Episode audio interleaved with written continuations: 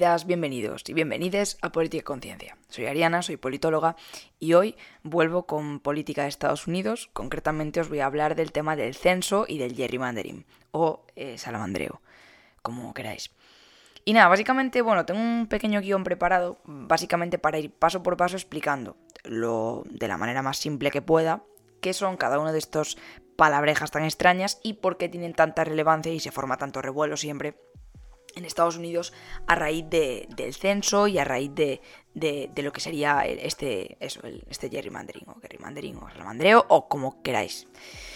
Así que bueno, empezando por el principio, el censo no difiere mucho de lo que puede ser aquí el censo, es decir, el censo eh, es un recuento poblacional que se recoge en la Constitución, en el artículo primero, la sección segunda en la cláusula tercera, por si lo queréis ir a mirar, y sirve para decidir cuántos representantes va a mandar cada estado al Congreso. Y la forma de decidirlo va a ser dependiendo de su población, ¿vale? Obviamente. Si no, no se llamaría censo y se llamaría de otra manera. Esto consiste en repartir los 435 escaños que componen el Congreso de Estados Unidos entre los 50 estados, teniendo en cuenta que cada estado tiene que tener un representante como mínimo. Entonces, haciendo los cálculos, quedan 385 representantes por repartir que se van a repartir siguiendo el método de igualdad de proporciones, que ya se escogió en el año 1941. Y es un método que consiste en escoger cuántos representantes lleva cada estado según la población que tenga cada estado. Y esto se hizo así para minimizar las diferencias relativas a la representación. Evidentemente, lo lógico es que cuanta más población tenga un estado, más representantes llevará. Y tiene lógica. Eh, os explico técnicamente cómo se hace, pero bueno, eh, tampoco hace falta que prestéis mucha atención porque ni siquiera yo lo tengo muy claro. Pero básicamente se calculan una serie de eh, valores prioritarios que tiene que tener cada estado según el reparto de la población, es decir, se le asignan unos determinados valores, unas determinadas cifras. Se clasifican esas cifras de la más grande a la más pequeña y se asigna un sitio a cada estado cada vez que uno de esos valores se incluye entre esos 385 valores más grandes de la lista. Eh, ¿He entendido lo que he dicho? No, pero ahí va la explicación, ¿vale? Básicamente, con lo que os tenéis que quedar es con que para elegir cuántos representantes manda cada estado, se guían por la población de cada estado.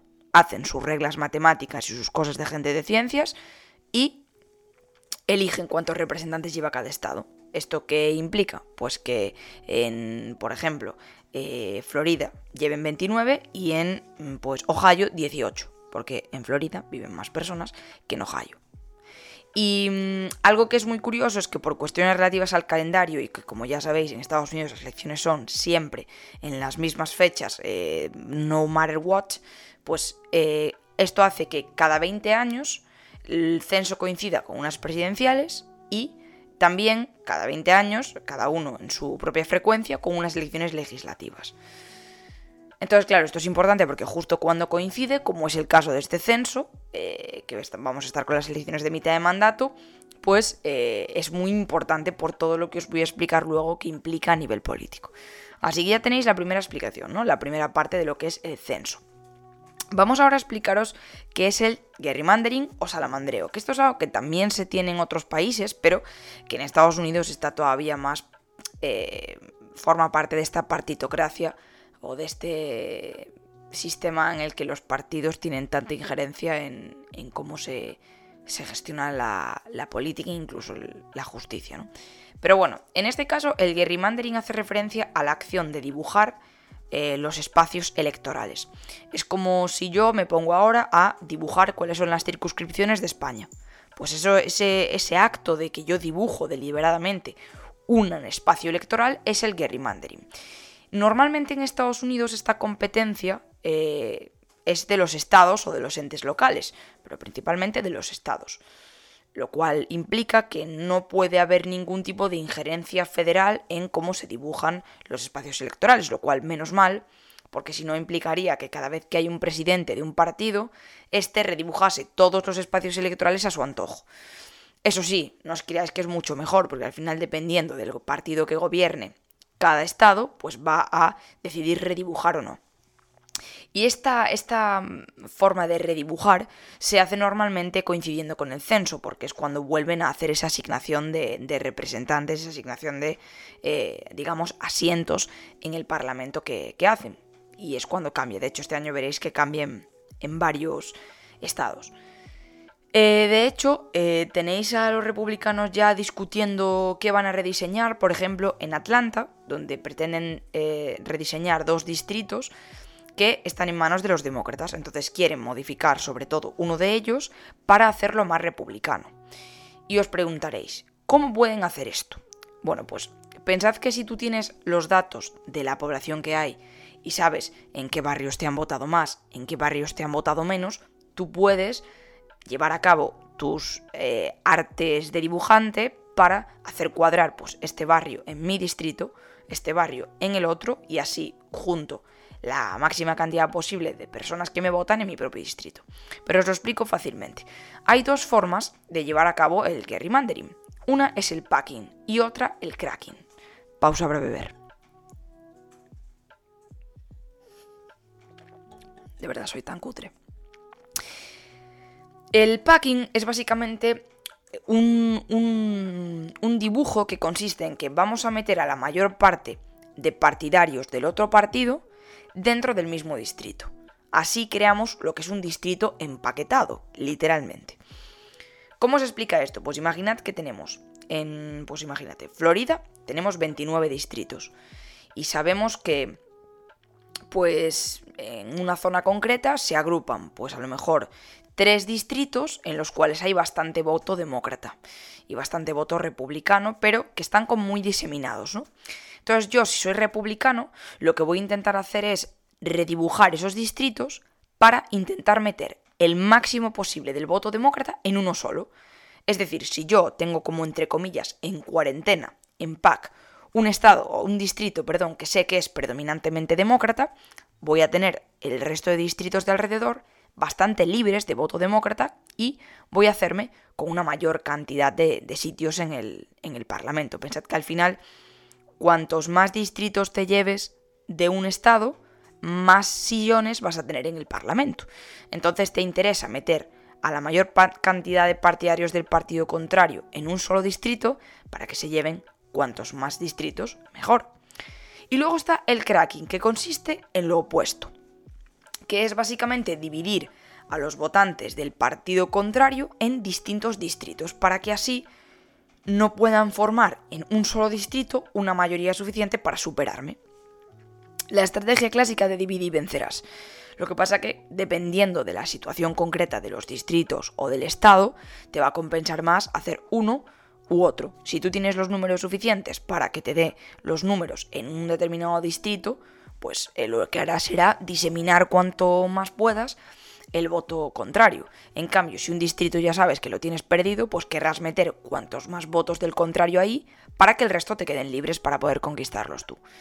Entonces, bueno, básicamente esto es el gerrymandering, una manera de dibujar a mi antojo, con fines totalmente partidistas, los espacios electorales y puedo hacerlo mediante juntar a todos los contrarios en un solo distrito o esparcirlos por distintos distritos. Pero básicamente es eso. Entonces, claro, está muy relacionado con el censo porque cuando tenemos nuevos recuentos de población, cuando sabemos cómo se van a distribuir, ya sabemos cuánta población más tenemos en cada estado y sabemos cuáles han sido los flujos de población, dónde hay más voto republicano, dónde hay más voto demócrata, dónde tenemos un electorado que sea más eh, switch, que pueda cambiar. Entonces, esto es muy importante para luego tú dibujar los distritos electorales según a ti te venga en gana. Y es una herramienta política muy importante que se lleva utilizando desde hace, vamos, eones. Entonces, el censo de, este año 2020, eh, que bueno, ha salido ahora este año 2021, pero bueno, el censo se hizo en el año 2020, tiene muchas implicaciones políticas y esto es lo que en esta última parte del, del podcast quería, quería mostraros. Eh, es importante primero porque coincide, como os dije al principio, con las elecciones de mitad de mandato. Unas elecciones de mitad de mandato en las cuales voy a tener la capacidad de redibujar, según me venga en gana, eh, los, los diferentes distritos, sabiendo ya el nuevo censo que hay. Y Esto favorece mucho a los republicanos normalmente. Y os preguntaréis por qué, si los demócratas han ganado tanto en el Congreso como en las presidenciales estas elecciones del año 2020. Sí, pero las elecciones de mitad de mandato son unas elecciones en las que se vota menos porque son elecciones consideradas de segundo orden. Y quienes más van a votar a estas elecciones normalmente son las personas que tienen más ingresos o las personas que están jubilados, es decir, personas prototípicamente republicanas. Por eso les beneficia tanto, porque de las elecciones de mitad de mandato los republicanos salen súper reforzados. Tienen muchos más sitios, en, por ejemplo, en el Congreso, tienen más capacidad y por tanto, cuantos más sitios tienen en un Congreso, más capacidad tienen para redibujar esos distritos. Gracias a las elecciones de mitad de mandato, los republicanos van a ganar un montón de sitios en el Congreso y esos sitios nuevos que van a ganar van a poder redibujarlos, pensando así. ¿Gano más distritos? Vale, pues puedo meter más mano a la hora de dibujarlos. Y por eso está todo tan relacionado, porque ahora ha salido el censo, hay más información, en las elecciones de mitad de mandato van a ganar más los republicanos, con lo cual con toda esta información añadida van a poder redibujar más distritos lo cual a la hora de la verdad y para las próximas presidenciales y elecciones al Congreso, pues evidentemente a quien va a perjudicar va a ser a los, a los demócratas. Es por eso que siempre todo el mundo intenta que le coincidan el censo eh, cuando tienen más capacidad de ganar. Y normalmente siempre suele beneficiar a los, a los republicanos.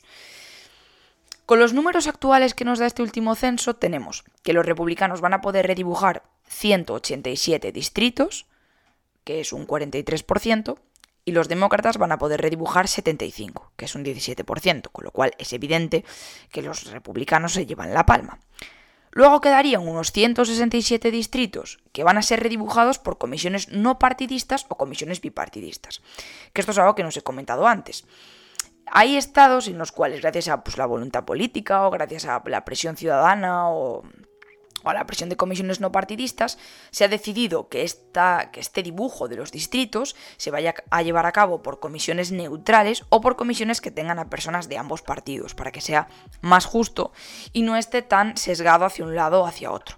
Pero como veis, es en 167 distritos en los cuales hay esto. En el resto, que son la mayoría, que son más de pues, un 60% de hecho, eh, se sigue teniendo un sesgo partidista. Eso sí, hay seis distritos que no se van a redibujar en este caso, pues en este caso porque no hay cambios de población. Vamos ahora con los cambios que ha habido en cada estado particularmente. Eh, es curioso porque muchas veces la diferencia entre que un distrito cambie o no se da por un margen de población súper pequeño. Es interesante notar que la población se está yendo hacia el... Bueno, ahora mismo eh, no sabría deciros hacia dónde exactamente porque lo borré porque soy así. Pero no se está yendo a los sitios a los que típicamente se iban, ¿no? Y eso es muy curioso porque ha afectado a estados como California, que siempre ha sido un estado hiperbeneficiado en cuanto a ser el estado más poblado de Estados Unidos, pero ahora eh, ya veréis lo que, lo que pasó con él, creando hype de algo que es un muermo y nos va a crear hype, pero bueno, whatever. Pero lo que os decía, que a veces el margen de obtener un escaño o un, un bueno, sí, un, un, ¿cómo se llaman? Un Representante electoral, sí, obtener un escaño más, sí, lo, sí, escaño está bien dicho.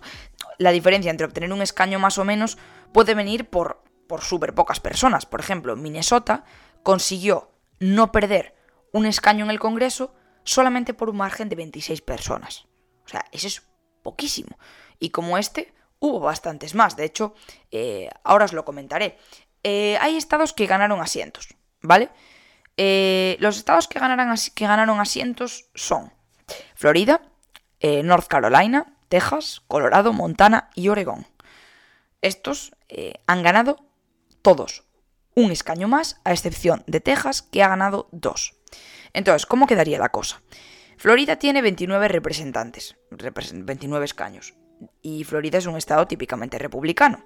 Ahora van a tener 30 representantes. Y esto va a ser muy positivo, porque, por ejemplo, a la hora de pues, conseguir eh, sitios en el Congreso, si tú ya tienes un estado típicamente republicano, ahora va a tener más poder. De hecho, todos estos estados, a excepción de Oregón y Colorado, son republicanos y son estados que tienen un peso enorme en cuanto a escaños.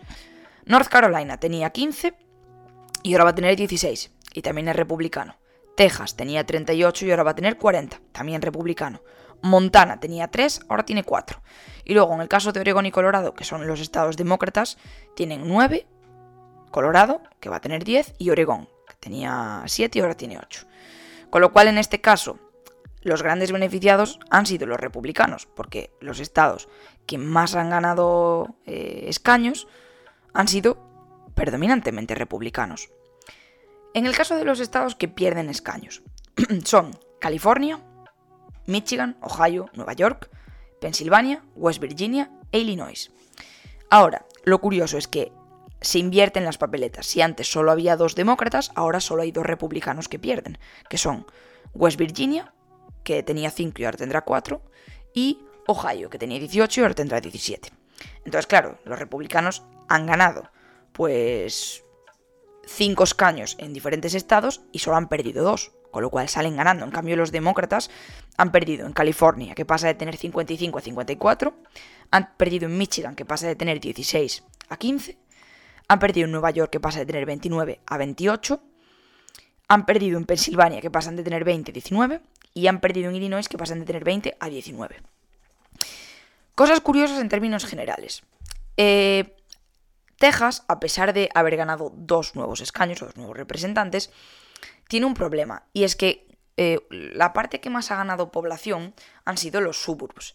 Y los suburbs, eh, habréis escuchado hablar ahora de, ellos en estas últimas elecciones, han tenido un auge de voto demócrata. Entonces, ahora tienen que tener mucho cuidado en cómo redibujan los diferentes distritos, porque como lo redibujen mal, pueden beneficiar a los demócratas, así que hay que tener mucho cuidado y contratar gente que esté muy preparada.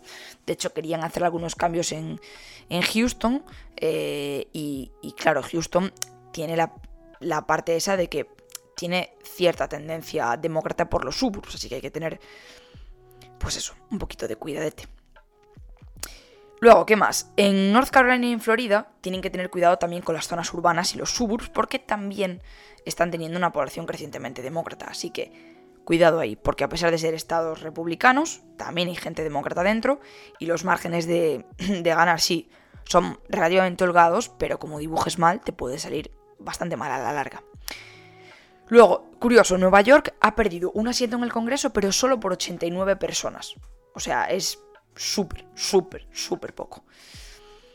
Luego, mmm, Colorado y Montana, que os he dicho que ganaban uno, eh, no van a tener tanto sesgo porque los que van a redibujar son las comisiones. Entonces, aunque tengan una ventaja, cada uno, pues en este caso en, en, en Colorado, la ventaja la tienen los demócratas y en Montana la tienen los republicanos, pero no van a poder meter la zarpa porque hay comisiones eh, no partidistas que, lo van a, que lo van a gestionar. Esto para los estados que ganan.